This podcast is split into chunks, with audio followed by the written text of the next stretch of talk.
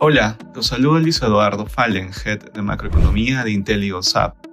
Durante la última semana los principales índices cerraron a la baja en medio de comentarios negativos por parte de miembros de la Reserva Federal, así como por el incremento de la incertidumbre geopolítica tras el impacto de un misil en Polonia.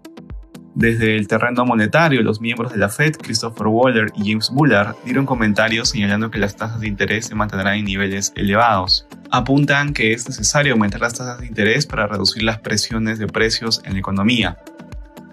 Por otro lado, un misil impactó en Polonia y dejó dos muertos, generando incertidumbre sobre un escalamiento de la guerra. Sin embargo, Joe Biden, presidente de Estados Unidos, comentó que era improbable que el misil fuese disparado desde Rusia, acotando los riesgos de una escalada de violencia entre Rusia y la OTAN.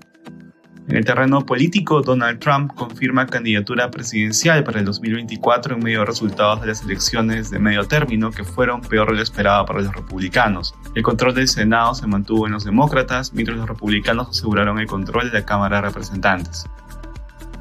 En la eurozona es importante destacar que la inflación de octubre del conjunto de la zona euro se situó en el 10.6%, una décima menos que el dato esperado por el mercado. Aún así, supone un nuevo récord histórico y una aceleración de 7 décimas respecto al dato de septiembre, a pesar de la alza de tasas ejecutadas por el Banco Central Europeo.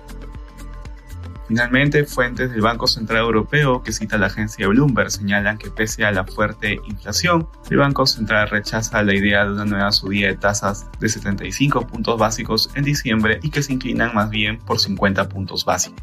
Gracias por escucharnos y si tuviera alguna consulta no dude en contactarnos.